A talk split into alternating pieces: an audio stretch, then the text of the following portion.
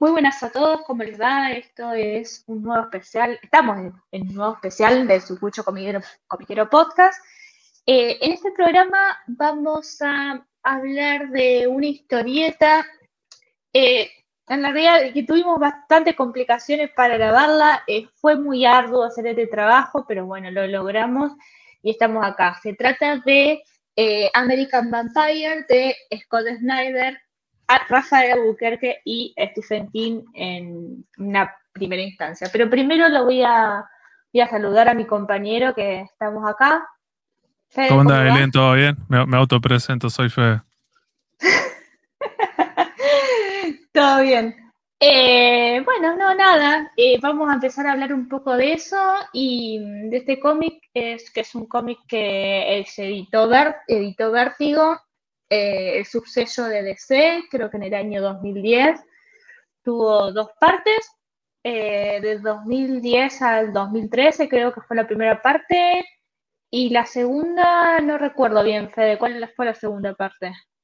Sí, lo que vamos a hablar de esto son, eh, fue recompilado en, en nueve trade paperback o tomos recopilatorios, y lo importante acá me parece que cuando vos lo querés leer, eh, hoy en día con los tomos recopilatorios es un poco más fácil, pero bueno, en realidad tuvo como dos momentos, tres paradas. En realidad la serie arrancó en el 2010, como había dicho Ailén, pero hay como una primera parte que sería como el segundo, el primer ciclo, en realidad no tiene ese nombre, donde llega hasta el tomo sexto recopilatorio, donde incluso hay un par de spin-off y esas cosas, y serían como 34 números, 34 revistas, issues, y después en un momento se hacen una parada eh, los autores, pues tienen otros compromisos y otras cosas, y que iban a volver, vuelven, no tan rápido, después de un par de años, a hacer dos tomos más recopilatorios, que es como el segundo, el llamado segundo ciclo, que es el tomo 7 y 8, que son solamente 11 números, paran un tiempo más y vuelven por el final, que es 1976, que es en realidad es parte del segundo ciclo y es como el final de ese arco argumental y de la historia a diferencia de los primeros arcos argumentales de, la primera parte de la serie, que casi que cada tomo es un poco más autocontenido, auto, más, más autoconcluido. O sea, hay una historia, hay unos personajes, lo que sea, pero en, cada uno de los tomos hay como una historia que más o menos termina. Bueno, en este segundo ciclo no, son esos tres tomos, que es una sola historia, que es como una gran batalla final contra un personaje en particular y es como hay que leerlos de corrido porque pero bueno y es sí, porque te vas perdiendo, si no, entre, medio te perdés y no, no puedes como que empezar y dejar como en las, las, primeras la primera parte. Sí, está pensado, está pensado de esa manera, pero digo, si querés podemos hablar de vos decir de qué va. Yo no sé cómo querías arrancar con esto. Yo primero quiero arrancar porque me parece súper importante y también nosotros tuvimos el programa que hablaba, hablamos sobre justamente sobre un poco la trayectoria de, de Edgar Allan Poe y que, bueno, está un toque relacionado con eso. Primero de lo que es, a ver, esto es una historia del vampiro. O sea, es bastante trillado este tema en cuestiones de lo que es este, la parte de la literatura y también de otros medios, digamos, es un monstruo bastante, bastante usado, eh, bastante popular. Y a ver, también quería, yo quería hablar un poco de esto porque también queríamos, yo quería aclarar cómo surge, o sea, cómo, por, por, qué, por qué es tan popular y por qué yo creo que Snyder tomó justo junto con Stephen King que también hizo relatos, eh, en sus relatos este, literarios, este, de, que son, generalmente son todas novelas de terror y algunos cuentos o novelas, eh, habla sobre eh, distintos monstruos y algunos que otro habla sobre vampiros. Em, para mí es súper importante hablar de cómo surgieron los vampiros en la literatura. En primer, primer momento, en la Edad Media, siempre hubo en Europa, digamos, estamos hablando de Occidente. También hay algunas, este, eh, historias del folclore popular en Oriente, pero como que no fueron tan, tan influyentes en lo que es la literatura occidental, en este caso. En la Edad Media eh, había, había una tradición folclórica muy fuerte en Europa respecto al mito del vampiro y sobre todo, digamos, justamente con este, problemas comunes de la Edad Media, como por ejemplo distintas enfermedades como la catalepsia, que, lo que generaba era una especie de... había personas que este, aparentaban estar muertas, pero después unos días despertaban y bueno, obviamente la medicina de la época no podía este, reconocer, entonces se habían eh, popularizado distintos métodos como para que este, las personas no sean enterradas vivas o las que pensaban que habían muerto y habían vuelto a la vida por, por alguna cuestión que era sobrenatural. Y bueno, de ahí surgieron muchas, ese es uno de los motivos, hay un montón, pero surgieron mitos populares. Em, la que lo que es llamada como entre comillas, medio la fiebre de los vampiros fue a partir del siglo XVIII y en más que nada surgió en Europa eh, oriental, eh, a través también del folclore, pero bueno, a través de algunos relatos y algunos poemas. A mí me parece que no me quiero detener mucho, pero para nombrar eh, que las obras que me parecen más importantes dentro de toda esta cultura literaria de los vampiros, eh, la, para mí la primera, mucho, muy importante, si vieron Los Simpsons, fue una de 1819 que eh, se llama El vampiro, o de Vampiri, que es de John William Polidori, que casualmente surgió este, en una de estas reuniones en, que, que Lord Byron hacía en su, eh, en, Villa Diodati, en, cerca al lado de Ginebra, que era su, casa, en el cual siempre eh, se juntaban varios, varios escritores. Estaba eh, Percy, Percy Mary Shelley y, había, había varios autores. Ahí también, bueno, justamente Mary Shelley escribió El monstruo de Frankenstein. Entonces se juntaban, bueno, justamente a escribir. Y en un primer momento, eh, Lord Byron escribió un relato, el cual después lo continuó este, Polidori, y que surgió como eh, este vampiro, que en realidad es, eh, es en realidad es, muy, es gracioso porque es como un poco, Polidori se basó bastante en la vida que tenía Lord Byron, esta vida de, de este como una especie de aristócrata que, bueno, que era medio que tenía costumbres medias extrañas, etcétera, etcétera, y fue un poco un reflejo de eso. Ese fue como el primer relato importante. Eh, hay otras, hay, hay poemas este, también a destacar. Hay un poema particularmente de eh, Burger, que es una, este, un alemán, que hablaba de, este, que se llama Leonor, que es de 1773, eh, o sea, es mucho más antiguo, pero me quería destacarlo porque tiene, hay una frase este, que nombra este poema y que habla de que una, los personajes, la mujer le pregunta a, su amado por, eh, por qué iban tan rápido y es porque los muertos viajan deprisa. Y es una de las frases que utiliza Bram Stoker luego en Drácula este, y que toma inspiración ahí.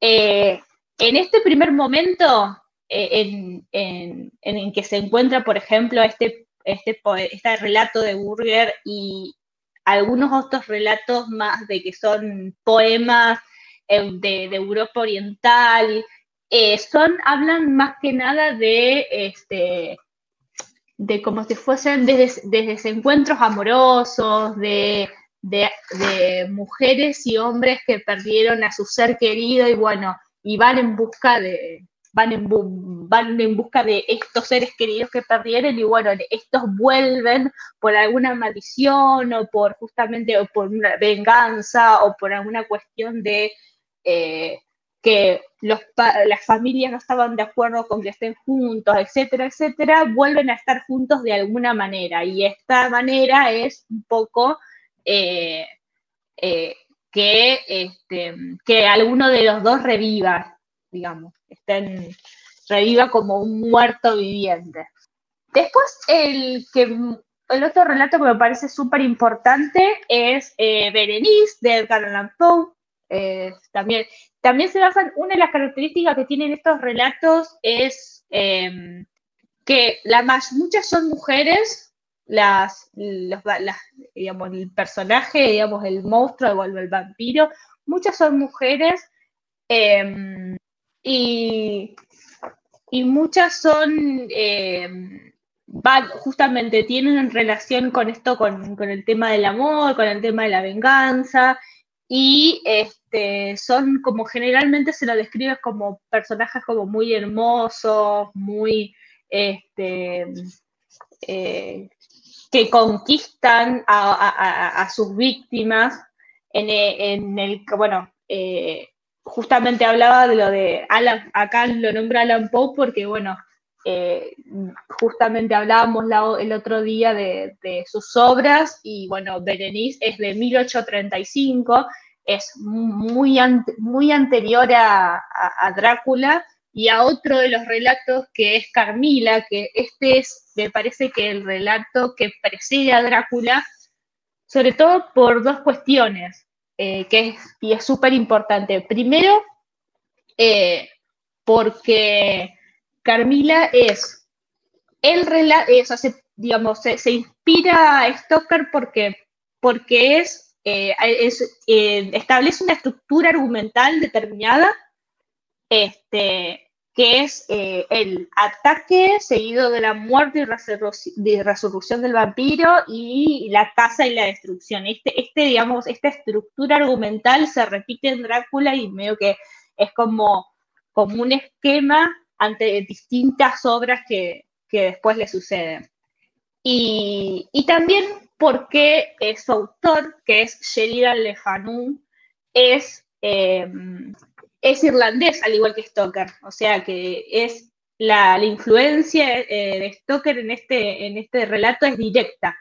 La diferencia eh, entre, obviamente, entre Carmila y, digamos, el, monstruo de, Stoker, que es Drácula, justamente que es una mujer. Y acá es bastante interesante el relato porque también tratan de, hay, hay todo como una especie, como una fuese una tensión homoerótica entre justamente entre la víctima y, eh, el monstruo. O sea, son los personajes, eh, el personaje que relata que una de las víctimas es una mujer y, tiene una, especie de relación con esta otra mujer que es Carmila.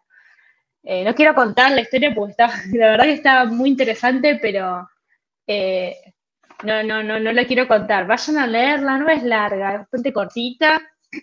Se puede conseguir todos estos relatos, todas estas historias se pueden conseguir gratis en internet porque obviamente son de hace 500 años, no hay derecho de autor acá, todo está en dominio público, así que no hay problema. Las pueden leer tranquilamente, los pueden bajar de internet tranquilamente que no, no están violando ninguna ley ni nada.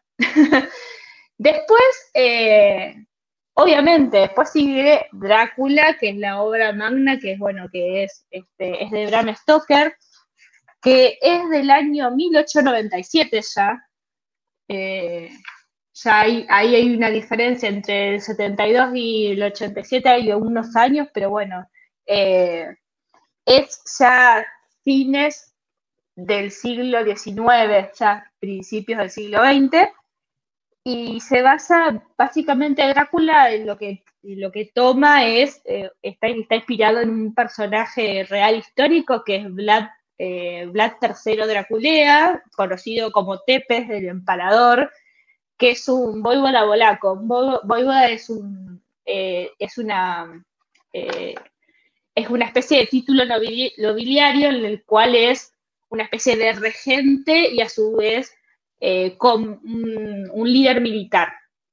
Eh, y lo que hace, lo que hace Stoker es como toma este personaje real y lo convierte, digámoslo, en vez de ser, eh, este, en vez de ser balaco, lo, posiciona en, Transilvania, es húngaro, se le cambia un poco, digamos, los orígenes y, ya no, no, es en Valaquia donde vive, sino en, Transilvania.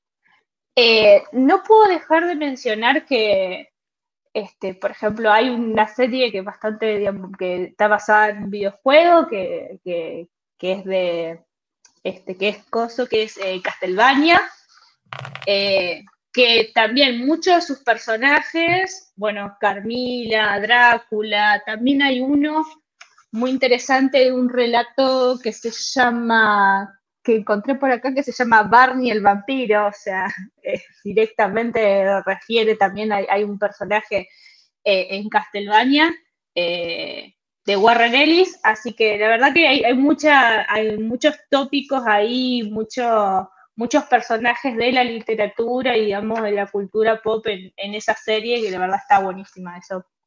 Después, después para las recomendaciones posteriores lo podemos nombrar.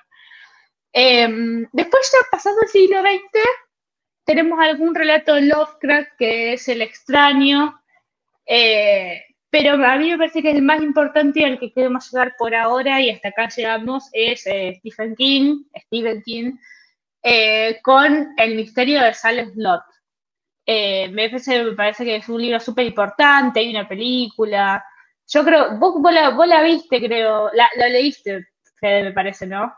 El libro sí.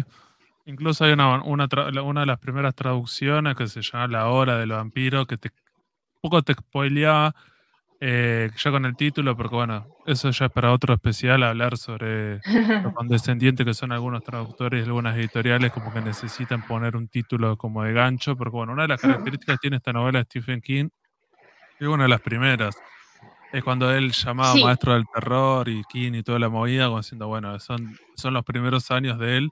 Eh, eh, lo interesante que es que va a tomar un montón de cosas después de American Vampire cuando hablemos, es que lo que hace esta, esta, esta, esta historieta, este relato, esta, esta novela de, de King, es que lo sitúa, incluso hay como un prólogo y él explicándolo y justificándolo como diciendo, bueno, el vampiro siempre fue europeo, había un castillo, había una cuestión del siglo XIX y lo que sea, y yo lo que quería hacer era hacer contar esa misma historia, pero en el presente, en Estados Unidos, con otro tipo de, de, forma de ver un montón de cuestiones donde decir, no, no rompemos con un montón de cosas, entonces puedo volver a contar esa historia. Lo que tiene, me parece interesante esa, e, e, ese libro, súper recomendado, es que como son los primeros libros de, King, eh, después de, en un momento para el 99-2000 tiene un accidente y empieza a cambiar su final y un poco más esperanzador y lo que sea. En esta primera parte, que creo que es como el 76, no es eso, y donde los personajes la pasan muchísimo peor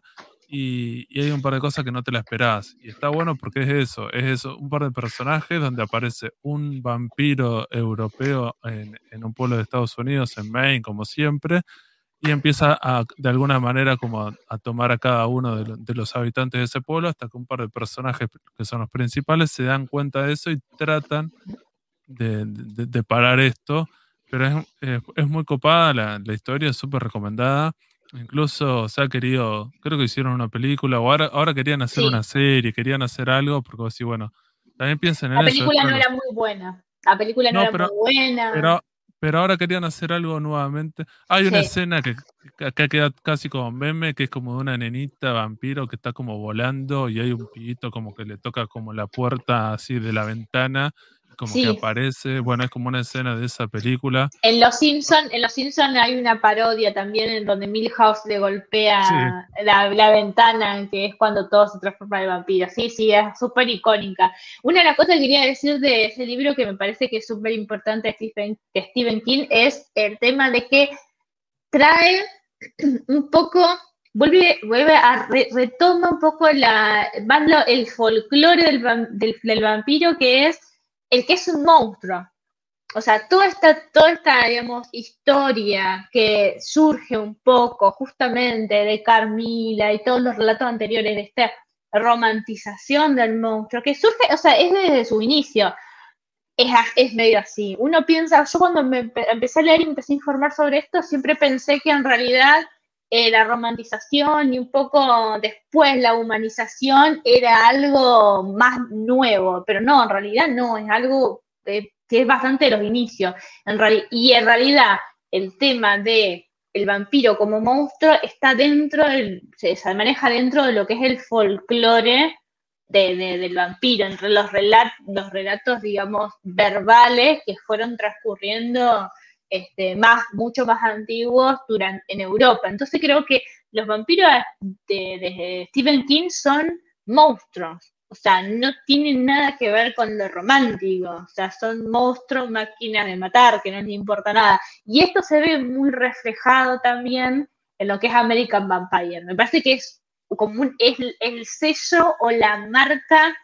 Aunque después, bueno, vamos a ver que pasaron cosas en, el cómic, pero este, creo que el sello y la marca que, que King quiso dejar es esto, de que loco, son monstruos, déjense de jugar con todo este romanticismo y con toda esta zaraza, eh, que, son, que digamos, es tu peor pesadilla y vienen por vos y, no es nada lindo. Claro, a diferencia tal vez esa otra idea de diciendo que los vampiros en realidad son seres, o sea, una cuestión más romántica, o decir, serían seres humanos, inmortales, que lo único que tendría que decir, les molesta la luz y toman sangre, y matan gente, pero aparte de eso sería como hasta como algo glamoroso, casi como una estrella de rock, como decís, no, hay otra línea que es esta, como decís, no, son monstruos y no son seres humanos, son otra especie distinta que a nosotros, a los seres humanos nos consideran inferiores y solamente somos comida y nunca va a poder hablar con estas personas a pesar de que sí te puedes comunicar lo que sea, pero es como una especie totalmente diferente, entonces si no hay ningún tipo de contacto con eso eh, y es más interesante, no sé, es más parecido casi como ponerle a un zombie de ese estilo, como diciendo, bueno, ponerle a los zombies no puedes hablar, pero bueno, es como eso. En algún momento fueron seres humanos, sí, bueno, pero ya no, ya no lo son y no lo quieren ser. Obvio. Y, y son y son total, y son, y, engañan y mienten y no tienen escrúpulos y no tienen remordimiento y no tienen culpa. Algo que quisieron después instaurar, que lo vamos a ver después cuando hablemos un poco más, avancemos un poco más en lo que es la literatura vampírica, por así decirlo, de vampiros, en el siglo XX, siglo XXI, eh, que tratan, digamos, de, de, la humanización y de la culpa. Bueno, no quiero adelantarme demasiado, pero este, que me parece que particularmente me parece un retroceso. Está bueno para los que le gustan, digamos, ese estilo de vampiro, pero me parece mucho más interesante, como decía Fede, este estilo de vampiro, el, monstruo. El monstruo que es lo que, que es lo que es distinto. O sea, es como que le da también, también le da un aire, lo renueva, porque siempre la misma historia del monstruo, del que tiene culpa, que quiere ser, que quiere ser bonito y no quiere comer gente, y bueno, nada, es una boludez. Pero bueno, no importa. Sigamos. Eh, eso básicamente eh, lo que puedo, quiero decir hasta acá un poco de la historia literaria de los vampiros. Después, bueno, no, vamos, nos metemos directamente, este, hablamos un poco, ya hablamos un poco de Silent Lot, así que nos podemos meter directamente en el número uno. En realidad, en el primer TPB de, American Vampire, en el cual escribe este, Scott Snyder y Stephen King. Y la historia, bueno, básicamente la historia eh, primero arranca con uno, de los personajes, uno de los personajes principales, que es Per Jones, que es una actriz que viene de, no me acuerdo de qué otro estado viene, pero es una chica como de campo y que viene a probar suerte a Las Vegas, eh, perdón, a Hollywood para hacerse mm, famosa, es una actriz de cine, esto creo que es en los años 30, eh, en 1925. En julio de 1925. Arranca 30 millas al este de Los Ángeles. Exactamente. Y bueno, cuenta una serie de situaciones, es una, chica que tiene otros trabajos, que por ahí la llaman para hacer casting, extras o lo que sea, y como la está peleando para hacerse famosa. Y en un momento la invitan a una fiesta, siendo esta fiesta se encuentra con un, tipo que, un personaje bastante particular, con un tipo que está como una esa, esas los sillones reposeras que estaban en, las, en esas piletas, en, eh, en esos, eh, como si fuesen hoteles eh, medio pelo, y bueno, como que intenta persuadirla de que no vaya a esa fiesta, ella como no le da bola y dice quién sos vos, quién te conoce, y bueno, van con, ella va con su amiga, Hattie. Hattie, exactamente, gracias por recordar. son tantos personajes, esto es una advertencia para lo que nos está escuchando, son tantos personajes que a veces nos vamos a olvidar o no nos va a salir cuáles son, porque son muchísimos y pasan tantas cosas que la verdad que es súper complicado acordarse de todo. Bueno, cuestión, ella va a la fiesta, se encuentra con una desagradable sorpresa, eh, y ahí, a partir de ahí, ese es el relato, ese es el, primer relato, el, primer issue de Snyder. Salta, la historia salta temporalmente a 1880 eh, en Colorado y es un relato llamado Mala Sangre, que es el guion de, Stephen King y el dibujo de Albuquerque. Y bueno, y ahí arranca la historia de este otro, otro de los personajes principal que, otro de los personajes principales que es eh, Sweet Tooth, que justamente este, este ser, esta persona extraña que estaba sentado en la pileta que se lo cruzó Per, es este, eh, el cual en esta época eh, tiene un, era el tipo el Far West, o sea, el lejano oeste, y eh, tiene una banda y son, roban bancos, es un, delincuente. Y los persigue, digamos, el, comisario con otros, con otras hay otras personas, eh, o serían empresarios, banqueros, y que justamente están, creo que están trasladando un cargamento y en ese momento, en, tren, y en ese momento, bueno, son este, interceptados por la banda de Sweet de Sweet Tooth y, bueno, y, ahí pasa, hay una, serie de pelea y bueno, le pasan cosas a Sweet Tooth que, que, bueno, que parece que está muerto, pero parece que no, parecería que no. Y bueno, no sé si querés seguir o sigo contando qué querés.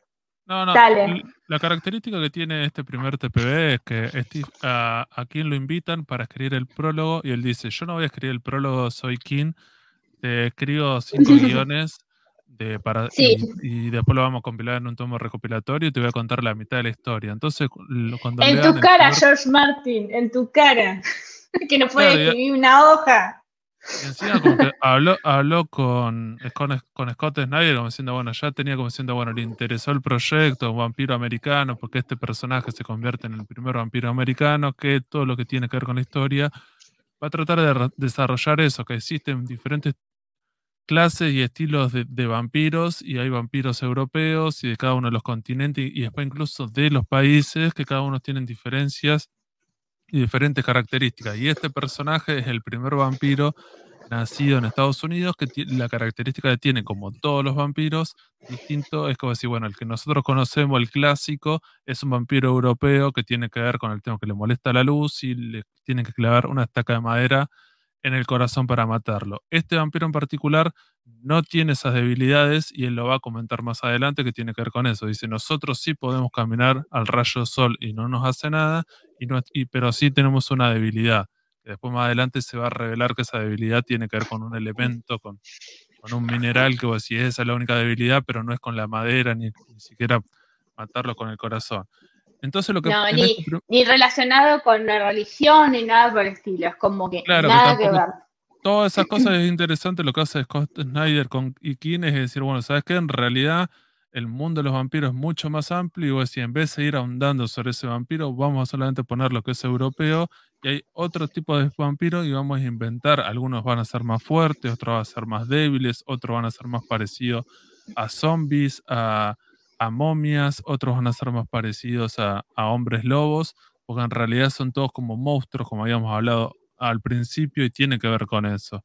Hace como una, no sé si, la palabra es correcta, si es una genealogía o como si fuese distintos, este, es un monstruo que pero como con distintas variaciones, con distintas este, mm, eh, evolución genética o algo así, eh, y como si fuesen, como si fuesen distintas razas que se van desarrollando, este, a través, del, a través del tiempo y a través de justamente de mezclarse con otras, este, con otras etnias este, y en, distintas partes del mundo, básicamente.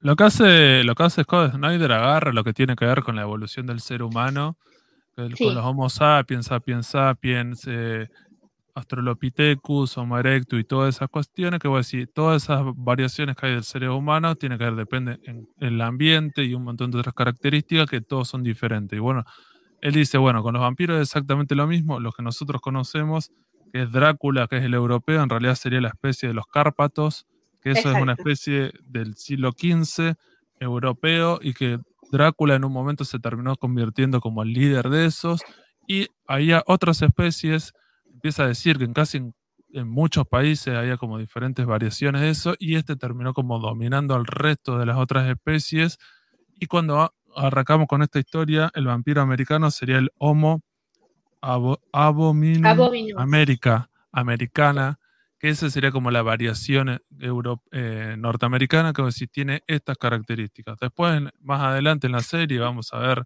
de vampiros japoneses, vampiros de otros países que tienen otras características. Y después nos vamos a enterar a lo largo de la serie que van a aparecer otros más, yo que sé, van a aparecer los ancianos, que son los primeros vampiros que son anteriores al ser humano, la especie los gigantes.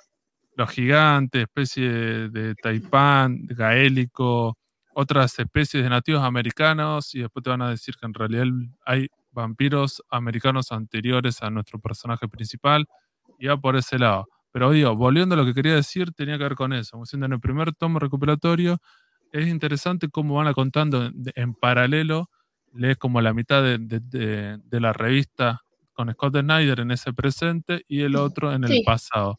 Que te va contando como las dos historias hasta que en un momento te das cuenta que en realidad estos dos personajes van a ser los personajes principales, a pesar que es una historia coral, pero bueno, Pearl Jones y, este vampiro van a ser los personajes principales, y en este primer tomo vamos a ver de qué manera los dos se transformaron, cómo los transformaron, y que al principio su historia es como de venganza, y en el primer tomo lo pueden cumplir. Encuentran a los responsables de que los quisieron asesinar, los convirtieron en vampiros, y pueden cumplir eh, esa venganza. Después, casualmente, casualmente es el mismo grupo, el mismo grupo de vampiros.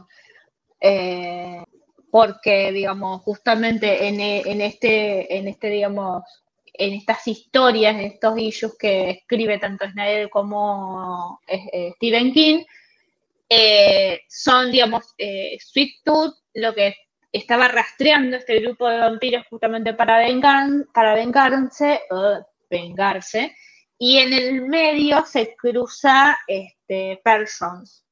Eh, y parece una chica así muy tranquila, muy buena, muy, muy, sumisa. Y bueno, y el, digamos, eh, se cruza justamente en el camino de todos estos vampiros, eh, lamentablemente, y mm, aparentemente lo que parecía que le iba a destruir, al final, bueno, es como que medio que la fortaleció, digamos, o que renació en una, una versión de, vampiro americano que no es del todo, no, o sea, es, tiene, digamos, una serie, una, una un halo de maldad, como todos los vampiros, pero es mucho más racional, mucho...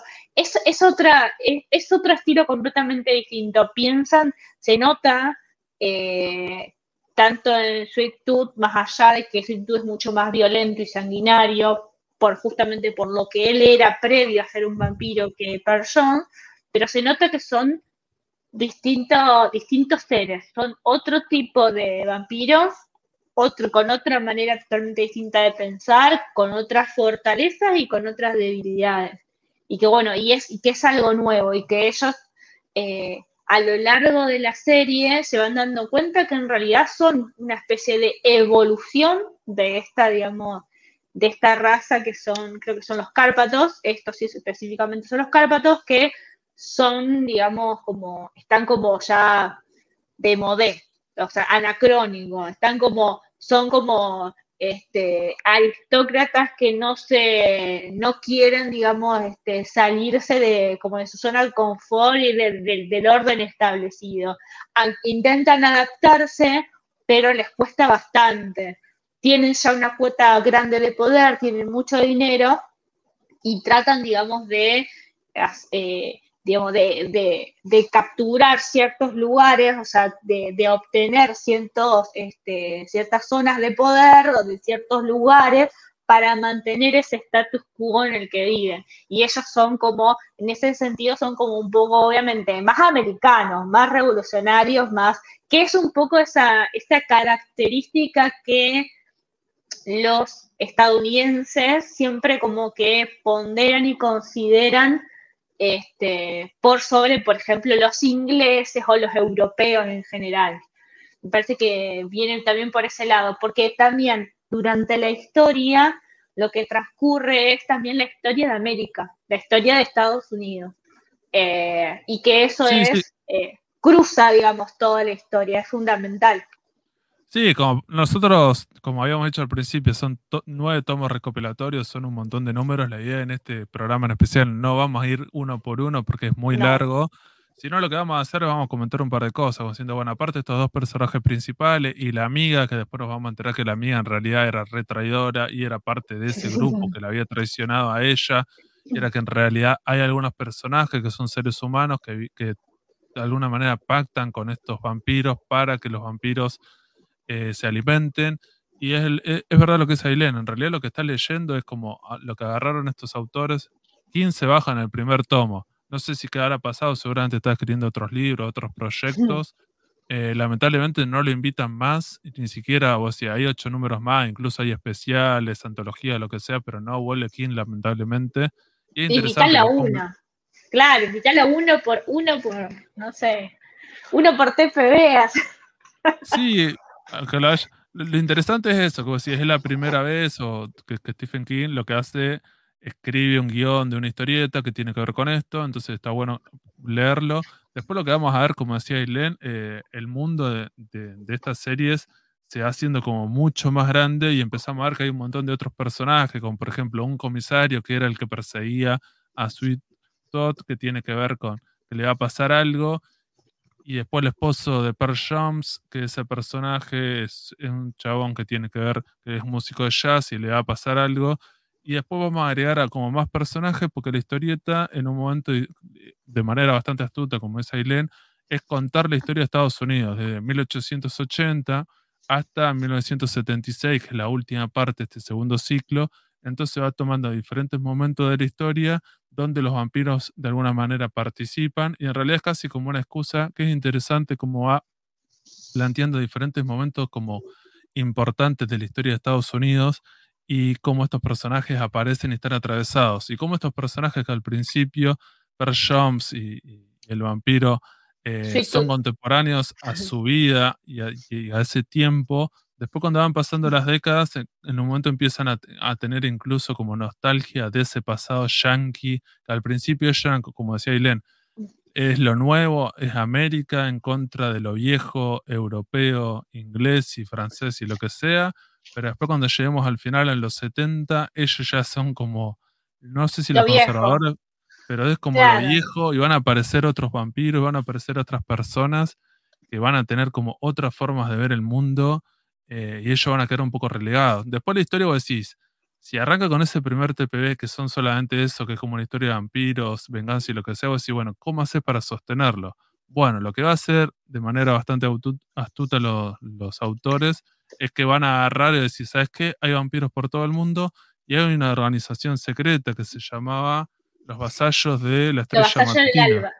La, ah. de, la estrella de matutino, vasallos del alba, depende la traducción, este, la traducción que tengas. Eh, depende, por ejemplo, en, en, la mía, que yo tengo la de SC España, que es la, la que se editó, no está editado acá en Argentina, eh, es lo vasallo de la estrella del alba. En realidad, sí, o, la estrella matutina, que ponerle que sería como la misma idea, que en realidad es como una forma también como para hablar de Lucifer, porque tiene que ver con eso. Y que esto, esta organización, esta organización, no sé, si leíste Sandman, en Sandman a Lucifer le decían así. Sí, porque Lucifer, digamos, en realidad es Luzbel, que es la estrella, la estrella más brillante, y la, este, el lucero. el lucero era. Eh, o sea, eso significa Lucifer. Entonces tiene todo, ese, tiene todo que ver con, con eso. La otra cosa importante tiene que ver con eso. Esa organización que es secreta, que en un momento estos personajes van a ser invitados a participar, después van a estar, después no van a estar, y van a aparecer otros personajes que son los, miembros de esta organización secreta, que tienen algunas características, es como que tienen, eh, están por fuera del Estado, porque bueno, es como muy, esto es muy norteamericano, que es como la característica básica de Estados Unidos, es que siempre hay organizaciones Paramilitares, sí. paramilitares y por fuera del Estado, porque el Estado nunca le puedes creer y siempre las organizaciones, por eso existe Batman y cualquier personaje, sociedad filantrópica o lo que sea, que los yankees consideran que lo privado es mejor que lo público y que el Estado no tendrá que cumplir ese rol. Pero bueno, ese es otro tema. Y lo que va a hacer en los diferentes tomos recuperatorios, vamos a ver cómo estos dos personajes principales, que después se van a sumar otros, dónde están. Y siempre va a haber como algún alguna amenaza, que después va a ser un poco más esquemática, me parece la serie, no sé si la viste de esa manera, que es siempre peleando contra una amenaza, que es un vampiro diferente, que en un momento empieza a ser como el vampiro más importante y hasta que nos revelan... Vamos que en realidad hay otro, claro que en realidad es, digamos, un acólito de otro más importante. Eh, ahí tenemos que mencionar, recordar lo que decía Fede al principio del programa, esto de que American Vampire se divide en dos partes. Este, lo que es la, primera etapa y que ahí es como tipo son historias autoconclusivas y que bueno, que hay estos villanos y después una segunda etapa en la cual este, se pelean con el villano final, es como el final final y que es más, como que está más serializado, como que todas las, todos los, números y, después las recopilaciones en TPB están uno concatenado con otro y sí una misma historia, no son como historias autoconclusivas.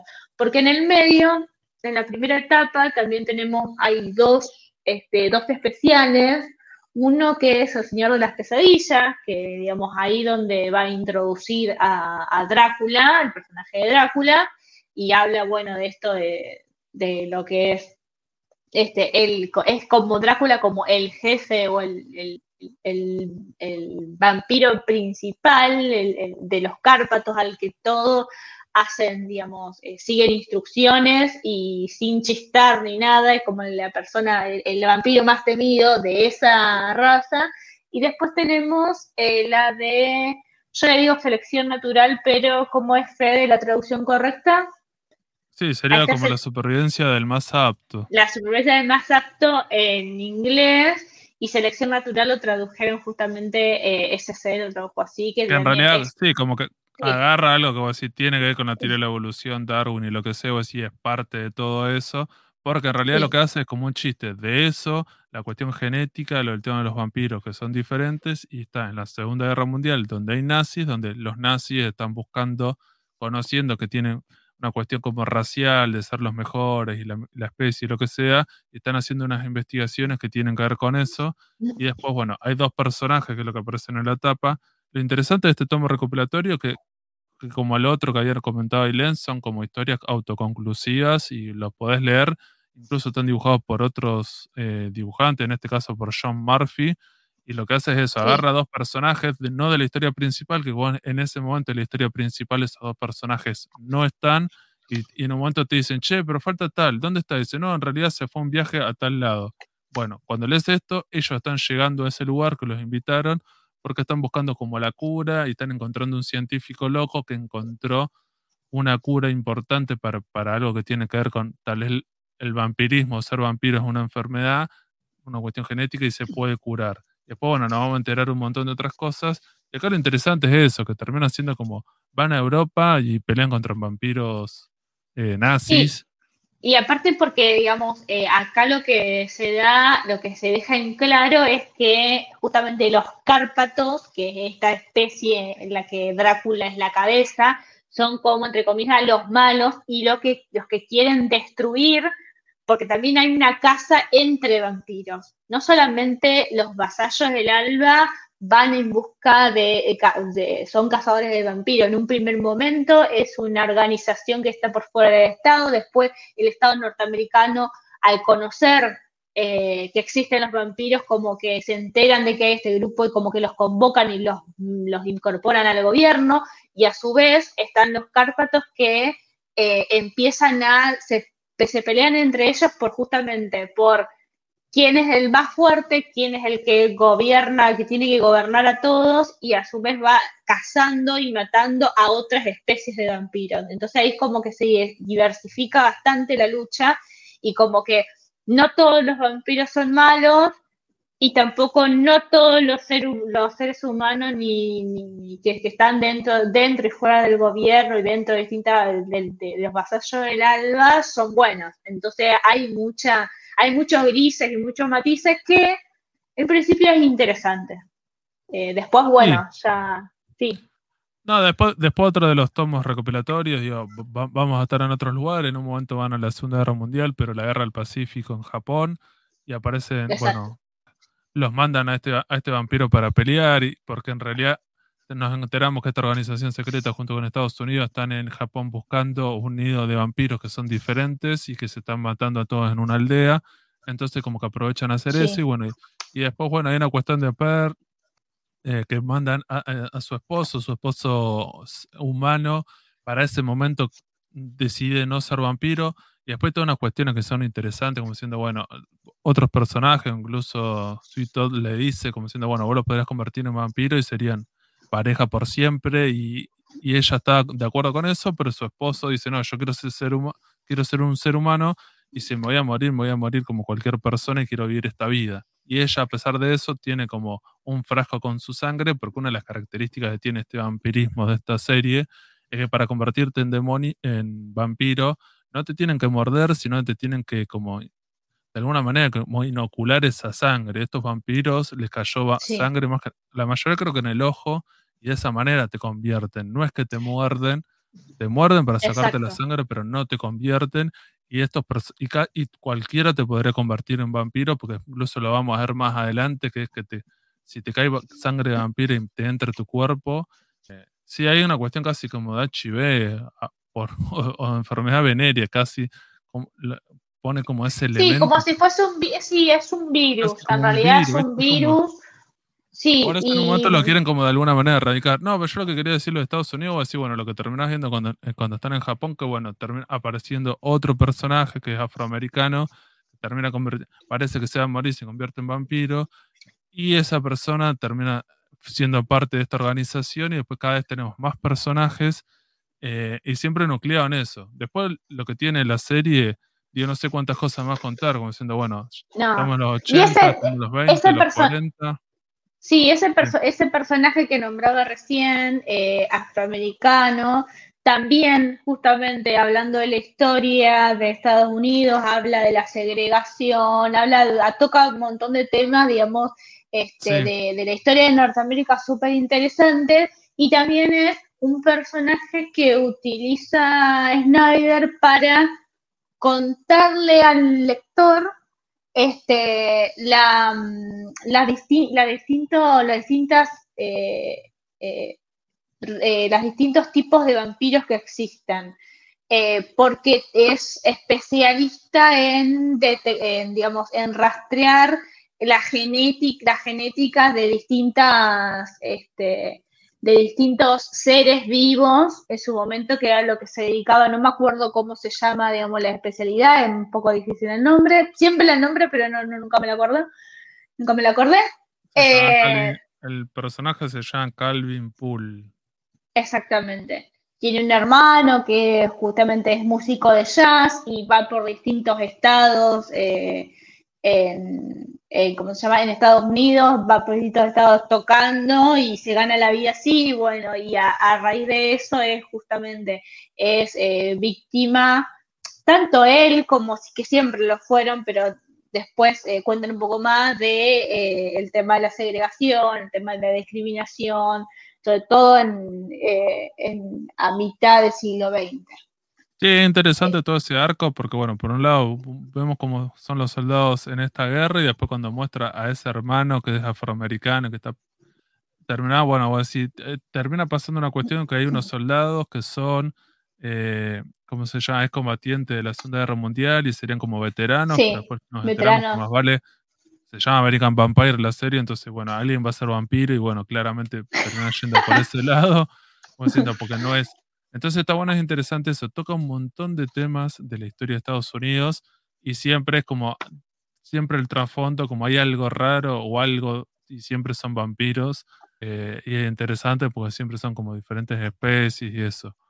Después, digo, la otra cosa que quería contar, bueno, después en un momento aparecen, hacen como un salto y eh, como justo ahora se me fue el nombre de este personaje, eh, que es como los 50, entonces pues, en un momento están como los 50, donde todos estos personajes y personajes nuevos, y van introduciendo personajes que son como los nuevos protagonistas.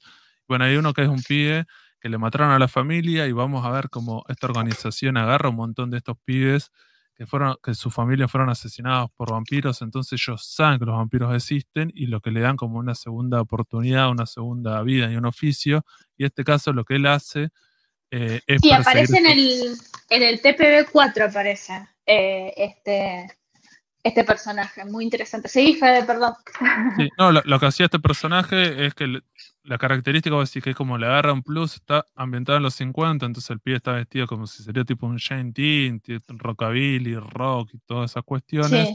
Y él los mata, dice con un chiste que dice, si a vos te muerden, hay que devolverle la mordida. Y, él se pone para matar a los vampiros, a estos vampiros que caza, que si serían los cárpatos, se pone eh, unos dientes falsos de madera, entonces de esa manera los mata, mordiéndolos con madera y, así los mata. Entonces, entonces el personaje es bastante interesante, porque a diferencia de los otros personajes que veníamos tal vez antes, son todos un poco más torturados o tienen más crisis existenciales, son más grandes, y siempre también hay un montón de cuestiones morales, no sé, Perjon, su esposo, qué va a hacer, y todos estos personajes, y cuando viene este personaje nuevo es como que cambia totalmente la historia y le da como un aire un poco más fresco. Me, gustó bastante cómo, cómo, lo desarrolla toda esta parte.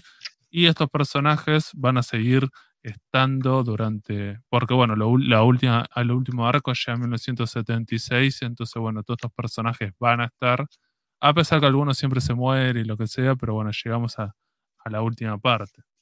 Sí, eh, de respecto a este personaje, eh, es, eh, como bien dijo Fede, es un chico que le los, Cárpatos le mataron a, toda la familia y que Hobbs, que es un personaje bastante importante en la serie, que es, el primer jefe que nosotros vemos de los Vasallos del Alba, que es esta agrupación que eh, se dedica a cazar vampiros, es como que veo que lo rescata de, de, un orfanato en el cual lo, lo, lo veo que lo maltrataban y una vez que se escapó, este, bueno, espero que lo intercepta, lo sube a un auto porque como que conoce este, la, su, historia familiar, entonces como que desde, desde muy chico, desde muy joven, como que lo, lo convoca a unirse a esta agrupación. En un, en un primer momento lucha esta agrupación, después como que se aparta y para buscar justamente al vampiro que mató a su familia, porque a eso, digamos, esa es su finalidad.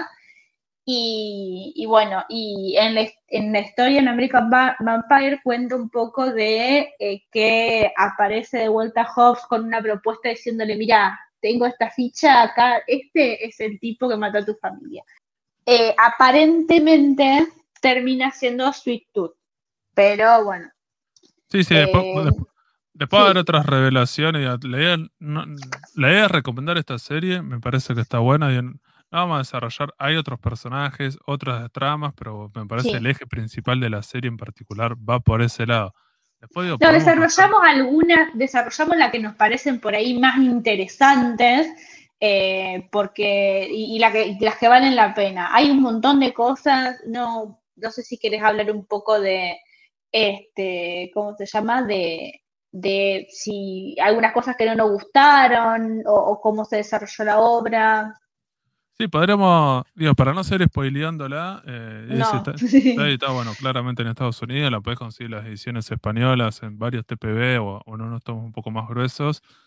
Se consiguen, una, una recomendación que se consigue más en inglés, mucho más en inglés, eh, que en español. En español es bastante difícil, no sé si las tiradas fueron muy chicas, que sé yo, ese, pero a mí me costó un montón. Yo desde la pandemia que estoy este, intentando recopilar todos los tomos y todavía me falta, tengo casi todos, me falta justamente el de selección natural o la, la, supervivencia del más, del más apto y el último, que es 1976, que es dentro de todo bastante nuevo, pero me costó un montón encontrarlo. No es una serie fácil de, encontrar si la querés en físico.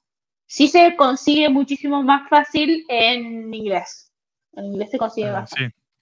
Después hay otro, digo, que empezamos con las cuestiones negativas. Después hay otro, hay otro tomo recopilatorio que se llama Antología, donde invitan a un montón de autores bastante conocidos que cuenten diferentes historias la mayoría tienen pocas páginas para contar cosas y cuentan cosas medias relevantes, algunos personajes principales, algún momento o algo, pero como que nadie le encuentra la vuelta como para contar algo que realmente esté bueno. Eh, y es una lástima, porque yo creí que iba a estar más copado ese tomo. Y después, bueno, digo, volviendo a la, serie. Lo dijeron en esto, me parece que le, dieron vía libre. Los autores son Jason Aaron, Jeff Lemire, Fabio, Fabio Muni, Gabriel Ba y Greg Puka. Son todos autores que son buenísimos. Pero, bueno, ¿no? sí, es como que lo que pasa es que es como que le dieron vía libre para que, o sea, lo que yo siento que le dieron vía libre para que escriban lo que quieran y escribieran un poco lo que quisieran. Por ejemplo, hay una, yo no sé si estoy exactamente, tenía en la bolsita, estoy hay una que me parece que me gustó un poco más, eh, que creo que es la de si mal no, si mal no recuerdo, eh, no sé si está, yo no, no, estoy segura si está en este o, o dónde está. En, em, sí, me parece que está en este. Es la de ese hombre que va a rescatar, este, que va a la isla. Eh, ya, te, ya, ya les digo cuál es. Em, la nueva, sí. encontraste? Eh, sí, lo encontré, pero estoy buscando la, estoy buscando la historia, cómo se llama. Pero dale. No, yo lo quería comentar mientras Ailén lo está buscando. Lo más recomendable acá me parece que los dibujantes están bastante copados con las cosas que los dibujos y eso garpan un montón. Porque una de las cosas que no hablamos, bueno, que tiene que ver con Rafael Albuquerque y, esto, que es como el dibujante principal, es, excelente. El, dibujo es muy copado y los, los diseños de personajes de los vampiros, como habíamos hecho al principio, que son más monstruos que estos vampiros romantizados, va por ese lado porque cuando los vampiros se transforman, se transforman en monstruos que tienen como garras y son como monstruos que como que pelean contra seres humanos o contra otros vampiros y los destruyen. Como que pelean de esa manera como si serían unos monstruos con garras y eso. Entonces es interesante el tema de los dibujos y eso, y en, ese tomo, tomo recopilatorio en, especial va por ese lado. Los dibujos están buenos, no me terminan de, cerrar las historias porque a veces agarran de personajes como los principales a contar algún hecho en particular. ah, acá la encontré. Es una, una de las historias que sucede en Canadá, eh, en el que hay un hombre eh, que se llama Jack Jack Warhammer, ex policía montada y cazarrecompensas, que ah, sí, supuestamente va como la nieve, sí. Sí, que va a buscar unas va a buscar unas personas que supuestamente iban a comprar una isla en Canadá y desaparecieron y al final este eh, este cazarrecompensas se encuentra con un niño, un niño de este eh, aborigen eh, que le cuenta de que en realidad estos tipos no, no van a comprar tierra ni nada, van a alimentarse, que en realidad son vampiros. Y la verdad que el dibujo es bastante interesante y la historia a mí me gustó. Vampiro canadiense creo que se llama. Sí, sí pero es como una de las, me parece que la más interesante porque apuesta a contar una historia diferente. Para mí las peores son cuando agarran, no sé, algo de Per o Sweet Todd y te cuentan un día de él y no me interesa hay historias, hay historias este, que no tienen como que nada que ver, estas historias que son como sueltitas, que no tienen nada que ver, por lo general como le dieron mucha libertad y bueno, hicieron, hicieron esto. Sí, pero las que tienen, las que están relacionadas mucho con, sí, no, no, la de esta, la, la de esta pareja, esta justamente la que estamos mostrando, esta pareja acá que no suma nada, No, pero yo, yo, se lo voy a ver como algo positivo. Me parece que ah, es una serie larga y estirada, donde en un momento lo que hacen empiezan a contar como otras historias de otros personajes. Por ejemplo, en un, momento, dos, una pareja que creo que es como los 50, que son jóvenes y bueno, terminan convirtiéndose de alguna manera en vampiros y vos decís, bueno, listo, son nuevos personajes de la historia y, no, y en un momento dicen, no, ¿sabes qué? No, estos personajes tienen como una moral quebrantable y no quieren convertirse en monstruos y deciden, bueno, otra cosa que va por ese lado. Entonces también es interesante, pero bueno, para llegar a esa parte te contaron un montón de páginas eh, con estos personajes que terminan como no llegando a ese lado. Como para no extendernos más, podríamos ir, como decía, al balance de la serie en su conjunto. Me parece que es interesante lo que plantea al principio, los dibujos son muy copados, como la composición del color, la puesta en página, los diseños de los personajes, es súper atractivo, hay muchas escenas de acción, es interesante, es entretenido, pero me parece que termina siendo un poco estirada la serie y se nota más que nada los personajes cómo van cambiando. Por ejemplo, Sunny Todd tiene demasiados cambios, en un momento es bueno, en un momento es malo, en un momento se muere, en un momento revive es como que parecería una serie o una película mala donde los personajes principales pasan por cualquier cosa y en un momento se terminan desdibujando, porque un personaje no puede convertirse y ir para un lado y para el otro, y así le pasa a otros personajes, o esta misma organización, como decía hace un rato Aileen, que en un momento está por fuera de la ley, en un momento es parte del Estado, después se destruye, después no sé qué, y así eh, la siento como estirada, lamentablemente, porque me parece que estaba bastante buena. Y cuando llega el último arco, es como vamos a pelear contra el más malo de los malos, donde están todos los personajes, vuelven de alguna manera como para contar una súper gran historia. Eh, ya ese momento, lamentablemente, los personajes principales están redes dibujados. Eh, entonces, como que no te genera tanta empatía. Bueno, por eso hablaba de este pibe, el que tiene esa mandíbula de, de, madera que me parecía que está un poco más. Sí, me parece que ese personaje está un poco menos estirado, estaba un poco menos la idea. Sweeney al principio está bueno porque es como malo, pero sabes que en el fondo no es tan malo y tiene como un pasado. Pero después le pasan tantas cosas, en un momento es un traidor, en un momento no. Y me parece que ahí lo terminan redes dibujando. Eh, es una lástima que se termina haciendo. Le, pasa eso con los personajes y llegas al final y es como ya los personajes principales que te habían gustado al principio no te interesan o no te gustan. Y es una lástima. O cambian mucho, cambian mucho la personalidad. A mí, que me gustaba mucho la Sweet y, y termina siendo, digamos, un gatito mimoso, termina siendo al final. Es como que, es como raro. Es como eso es rarísimo decir, este tipo que era un sanguinario, ¿qué pasó? Claro, pero también. también. Vos decís, piensan que Persona arranca como en, en los 20 y van a pasar como 50 años, entonces si, si su esposo, ¿qué va a hacer? Si no se convierte en vampiro, en algún momento va a hacerse viejo, en un momento va a morir. Y vos decís, bueno, y este personaje es re importante ese, esa pareja para ella, porque bueno, él encuentra algo que en un momento no lo tenía, se complementa, lo que sea, pero la historia tiene que seguir y este personaje en un momento, como que algunos personajes como que lo jubilan, pero después vuelven y cuando vuelven como que esos personajes ya casi que no tienen nada eh, ¿Por qué pelear? Porque perdieron como esas motivaciones o esos objetivos. o, plot, no voy a decir nada, pero o plot twist de personajes que decían, ¿y si este era bueno? ¿Qué pasó acá?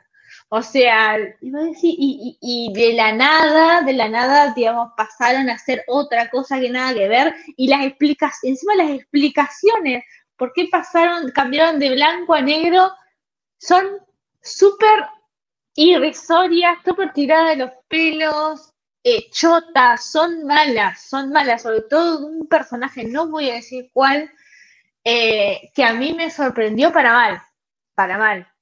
Eh, me gustó, a ver, no me pareció mal que como que entre comillas cambiara de bando, pero me pareció que la explicación de eso fue mala, hasta la vuelta de ese personaje fue mala en su explicación. O sea, como que eh, lo que vos le viste al principio de ese personaje, después te encontrás como medio al final, que no fue tan así por cosas que te van explicando que en realidad nunca se dieron a entender ni nunca surgieron de los primeros tomos, como que hicieron una relación súper extraña, cambiaron en el medio, la idea de ese de, de cómo hacer volver ese personaje o que, que fue súper extraño, súper extraño.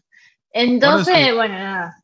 Esas cosas también son chotas. Si la, leímos toda, la recomendamos, creo que está bueno. Me parece que arranca de una manera mucho más interesante y si hubiese sido un poco más autocontenida, era menos pochoclera. En un momento, cuando ya los personajes. Es como cuando ves una película de terror, que es como la secuela y la secuela y la secuela. Entonces, los personajes en un momento mueren en un arco y después reviven en el próximo. Entonces como que ya no tiene sentido y estás traicionando un montón de cosas y después en un momento incluso... todas las segundas partes son malas, dijeron los de Scream y nadie les dio bola y hicieron un montón de películas. Sí, incluso ahora subieron a Netflix Scream 5, estaba viendo que la del año pasado, pero la Scream 6 de este año todavía no la subieron, la tengo que ver, me falta esa. La 5 no me gustó tanto. No, yo no vi las de las nuevas o de las que subieron no, no vi ninguna todavía, así que igual es como que ya me olvidé, ya, la, creo que, la tercera, la tercera fue mala, la segunda más o menos. La 1 la buena, la 3 ya es ah. como una paro casi como una parodia, pues están haciendo la película de esa de la 1. Sí. y la 4 la 4 es como que quisieron contar otra cosa donde con algunos personajes que ya faltaban, entonces era como fue bastante chota. Y la 5 y la 6, que salieron casi un año después de la otra, es como hacen algo parecido como con Halloween, que es como tipo un reboot, volver a contar eso, pero van por otro lado y aparecen los personajes como los lo de la primera saga, pero ya están re viejos, entonces bueno, aparecen, no sé, Jenna Ortega, otros personajes más jóvenes que le dan como tipo una cuestión de como delegado. Y es como, no sé, muy parecido a lo que hicieron con las últimas de Halloween y de otro tipo de películas. Pero, pero volviendo a esto, Sí. A mí me pareció eso, sí. Está bueno, es interesante todo lo que plantea. Hay un montón de arcos que son muy copados cuando los personajes hacen cosas. No sé, hay mucha, mucha historia y, no lo sentís como que está choreando o que está siempre contando lo mismo, porque a pesar que siempre están peleando contra un vampiro que es el más capo y lo que sea, esos personajes tienen como mucho más desarrollo. Lamentablemente le, le juegan contra que sea tan larga Sí, es bastante, a veces hace lo que pasa con eh, American Empire, que en algunos, algunos, eh, en algunos TPB o en algunos issues hace bastante cuesta arriba leerlo. A mí me, a mí me encantaba, yo arranqué súper manija con este, yo creo que este tomo lo tengo desde el, creo que 2018, 18, que, que llegó así como muy saldo, muy saldo, y después, obviamente, nunca más llegó otro. Eh, nunca más, sí, no, nunca más llegó otro.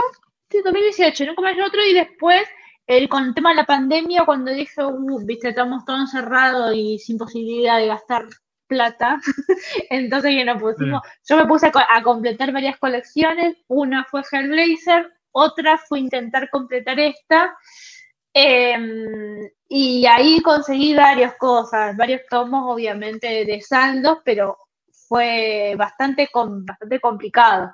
Pero justamente había leído el tomo 1 y no conseguí el tomo 2 como mucho tiempo después.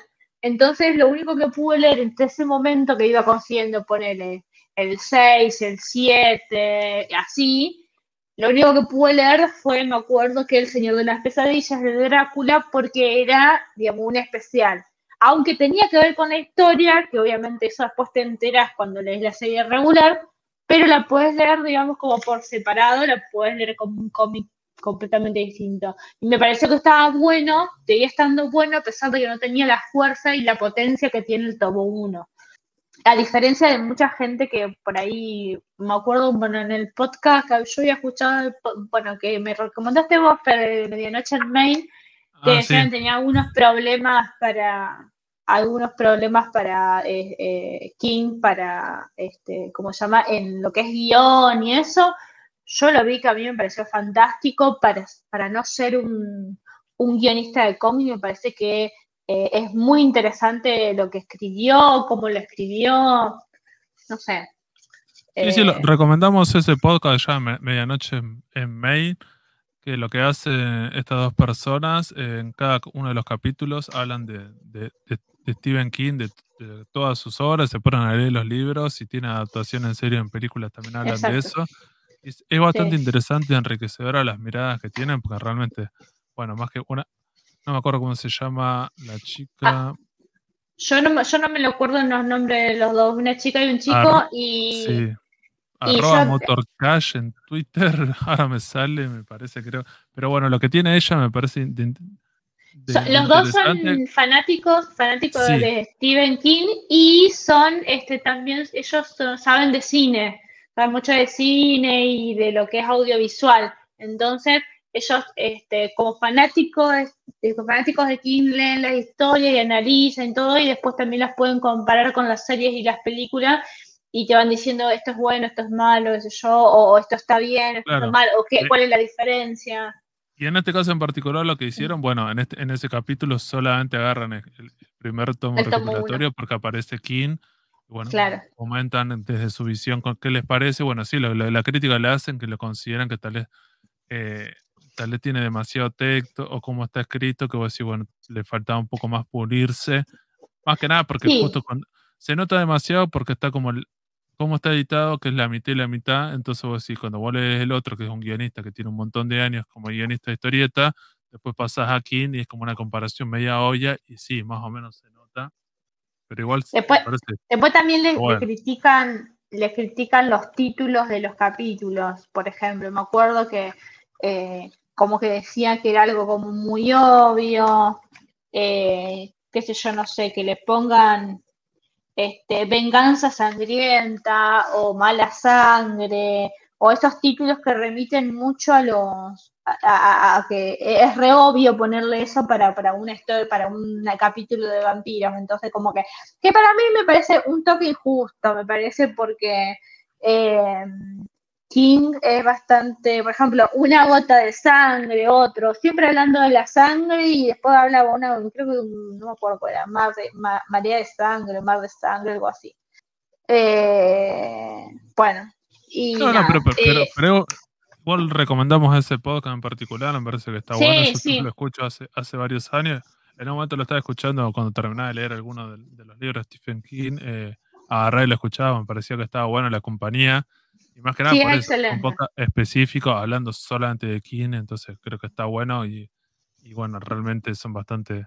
Eh, es interesante, entretenido como lo hace. Pero digo, volviendo a la serie, pasa eso, el balance termina siendo un toque negativo, más que nada por ese final o cómo se, siente estirada y, te termina generando como ese gusto o ese sabor en la boca que vos decís, bueno, me parece que tendrá que haber sido una serie limitada, tendrán que haber sido muchísimos menos números, porque en realidad son muchos números, son 34 más 11.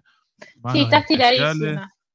Está estiradísima. Yo creo que lo que, lo que, lo que le, la, gran falencia de la serie, lo que le pasa, que digamos que muchos trastabillea un montón, es justamente que la estiraron tanto que bueno, eh, no, no, no pudieron, no pudieron sostenerla desde el lado de, la historia y de, las tramas, de los personajes, no pudieron sostener los personajes, porque era, era, lógico que no lo iban a poder sostener porque estaban, esta ya era, estaba muy estirado. Y todo esto tiene que ver mucho con el de que era una historia que era regarpada, se ve que vendía, se ve que gustaba, entonces bueno, le dijeron sigan escribiendo sobre esto, entonces bueno, a veces los autores están como medio limitados en decir, bueno, me dice el jefe que, tengo que escribir y bueno, vamos a seguir escribiendo. A veces también para ganar un poco más de plata, no sé, qué sé yo, un montón de factores que hacen que después las historias salgan perjudicadas. Pero bueno, en el balance general, o sea, más allá de todo este tipo de cosas, me parece que vale mucho la pena. Es muy interesante cómo toca la temática del, del vampiro americano, cómo toca la historia de América. Es como una gran película de Forrest Gump también, pero con vampiros, que va tocando tópicos de, distintas, eh, de distintas cosas que pasaban en Norteamérica, más o menos desde casi la fundación del país. O sea, es un poco después, pero hay una historia específica, por ejemplo, la de un, del, del, vampiro originario americano, que es anterior a Sweet Tooth, y bueno. Eh, nada, eso. Una de las cosas que quería, no sé si para terminar, me parece que, que quería volver un poco a la, a la historia de los este, a la historia del género de vampiro que yo nos, quedamos un poco en, eh, en, Stephen, en Stephen King em, y es otra digamos de las autoras que tiene más importantes a ver lo que destacamos en un principio era que King lo que había rescatado de los vampiros es sacarle un poco la cosa más romántica, más este, humanizada que tenía y, volver al monstruo, el monstruo como originario de del folclore. Eh, después Anne Rice, en Crónicas Vampíricas, ella empieza a escribir este, en, en, 1973 empieza a escribir Entrevista con el vampiro, que es la primera, su primer eh, relato eh, de crónicas vampíricas, que lo publica en el 76. Hay una película muy conocida de los 90 que está bastante bien, que está buena, de todo si te gusta esa, eh, ese, ese estilo, ese corte. Ahí vemos ahí esta entrevista con el vampiro que está al stat. Eh, y después, bueno, esa habla sobre Luis, esa historia, la entrevista con el vampiro, que bueno, da, un, un, vampiro de 200 años, da una entrevista a un periodista y cuenta la historia de cómo nació en su vida como vampiro y bueno, habla, digamos, de, eh, hay mucha exploración de lo psicológico del vampiro, hay mucha humanización, se vuelve un poco esto de la humanización y, también hay culpa, hay esa sensación de culpa de, digamos, de el hambre de los vampiros. Eh, hay también mucho de ambigüedad sexual y de lo homoerótico también, que bueno, que que es súper, eh, que, es la, nota personal de, la nota característica por lo menos de, de los relatos de Anne Rice.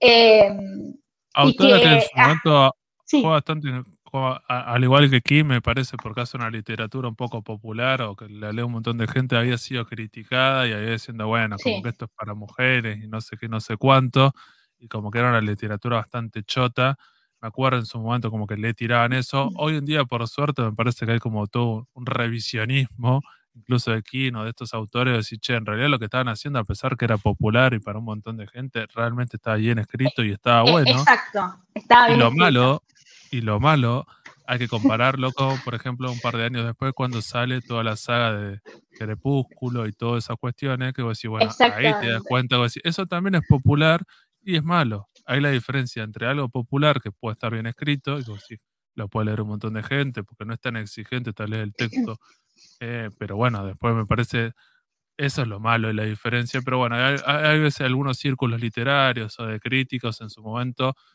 siempre como que desconfían de lo popular, y me parece que Dan Rice en particular, o de King, por suerte se, se, lo ha revisitado y hoy en día están en otro lugar eh, por suerte, y un, montón de gente lo puede recomendar, y como diciendo, no es una literatura súper pasatista y rechota, realmente le puede entrar y creo que está bueno.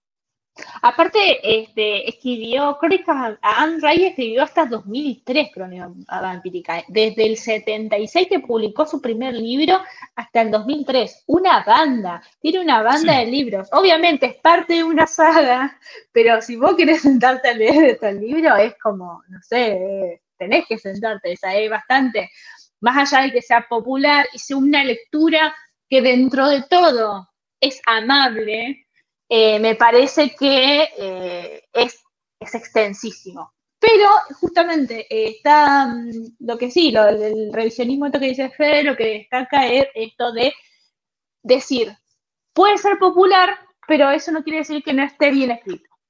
Distinto es el caso justamente de Stephanie Meyer y la saga de Crepúsculo, que nació de un fanfic y que uno se da cuenta en la lectura del...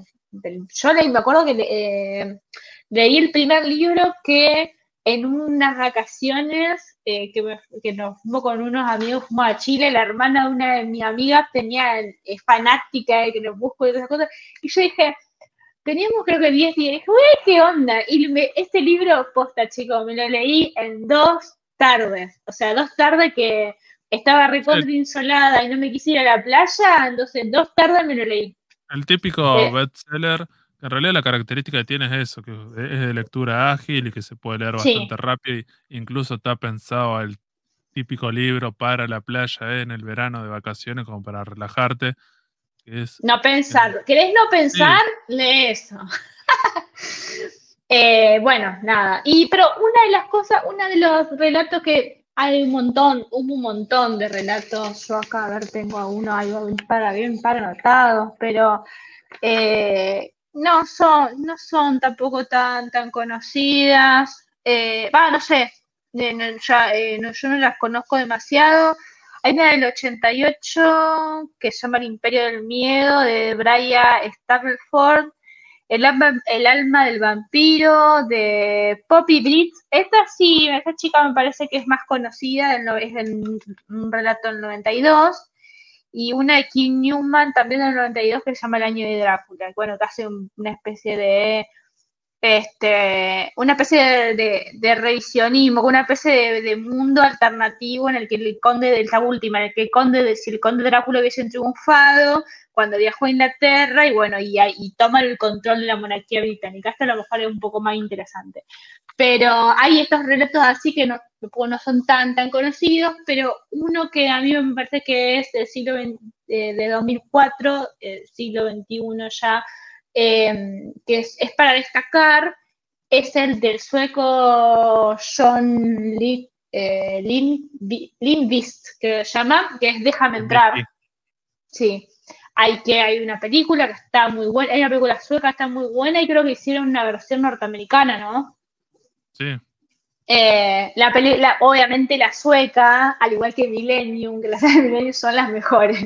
Así que si pueden ver las, las películas suecas, mírenla, la, película sueca, mírenla. Eh, la verdad que está muy buena. Y la novela también es súper interesante porque em, trata de, digamos, de la amistad que forma, creo, un chico de, no sé si de 10, 12 años, con una niña que es un vampiro de 200 años, pero sigue siendo una niña.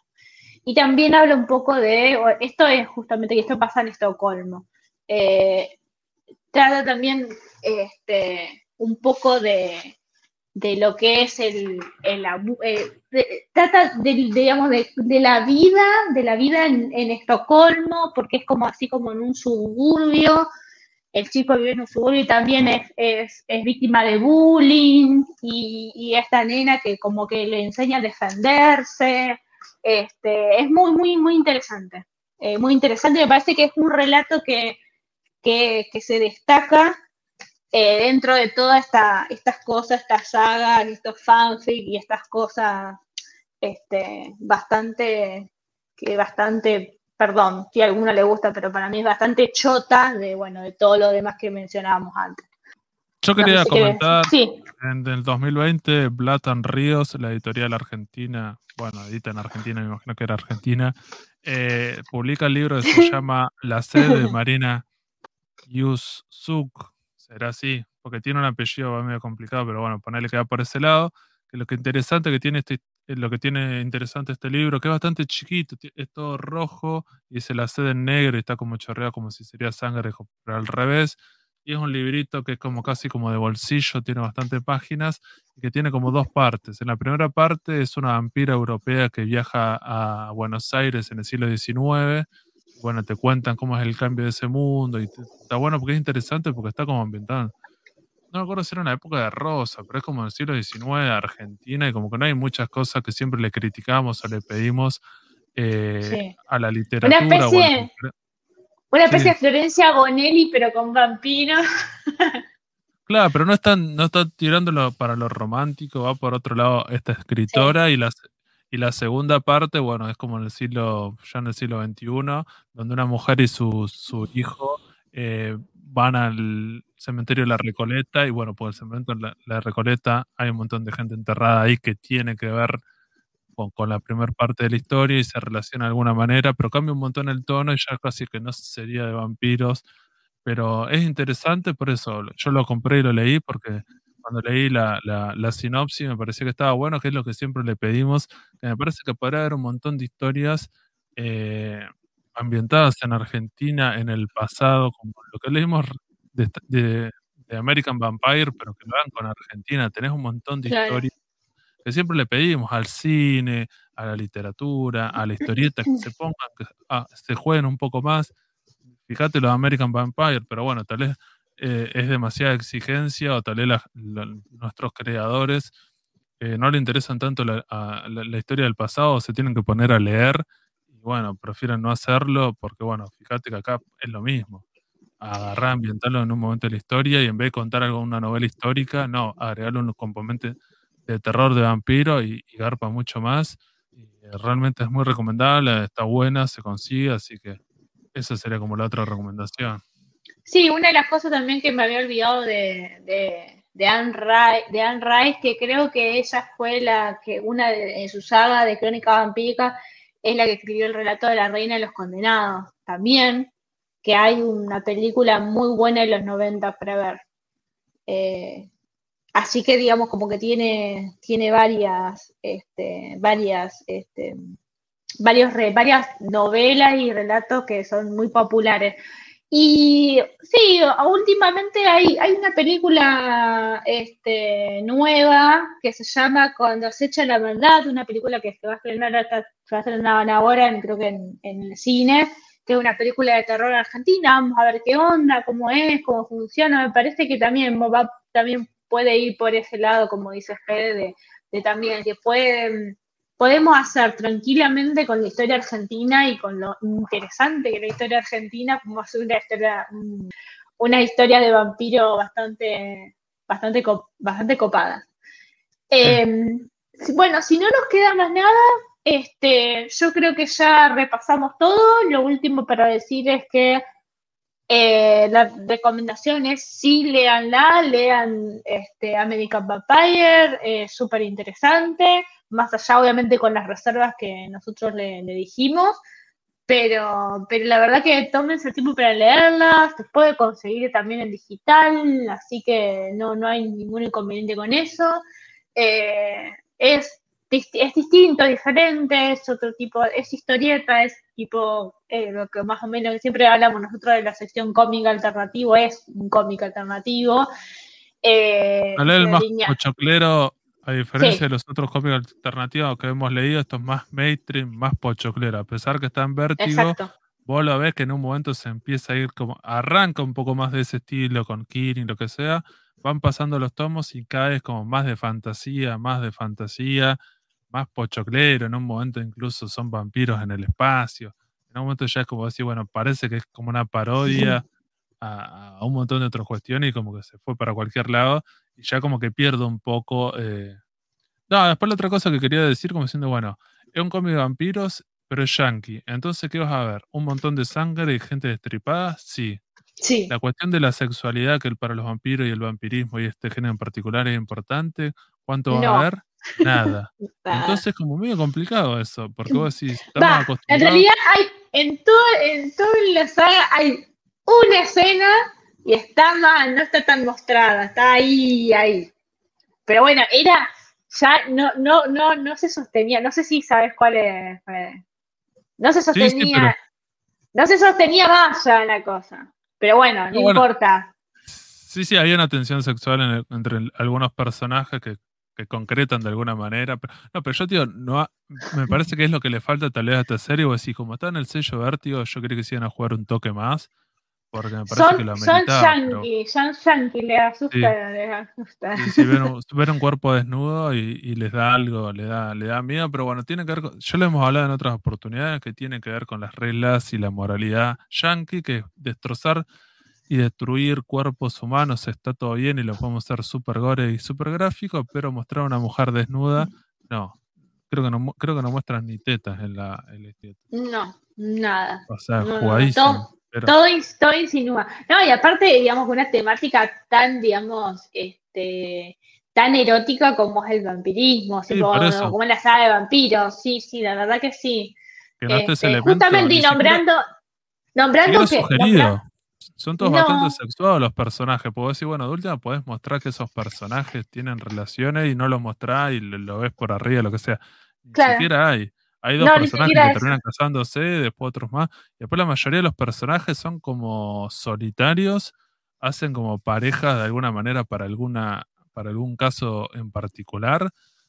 Pero va por eso. No sé, rarísimo. No, no. Rarísimo, rarísimo. Sobre todo con, digamos, con, iba a decir los antecedentes, voy a decir, bueno, las historias, las historias que, digamos, que, que de alguna manera fundaron todo lo que es la literatura de vampiro, como Carmila, como, bueno, pues la ponemos más acá, en Rice, hay un montón de, son, todas son homoeróticas, eróticas, tienen un alto contenido sexual, y bueno, y decís, es ya parte, eh, parte, ¿cómo se dice? Parte fundamental de, la, de la característica de un vampiro, es eso. Entonces, bueno, nada.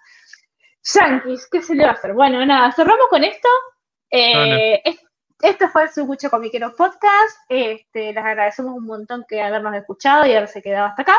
Y les mandamos un saludo y espero que haya disfrutado el programa y que, bueno, que sigan leyendo y que investiguen más porque no solamente cómics, de todo. La verdad que hay muchísimos relatos muy, muy copados eh, sobre, sobre vampiros, relatos cortos, cuentos. De verdad, no se lo pierdan, lean todo. Así que nos vemos en la próxima.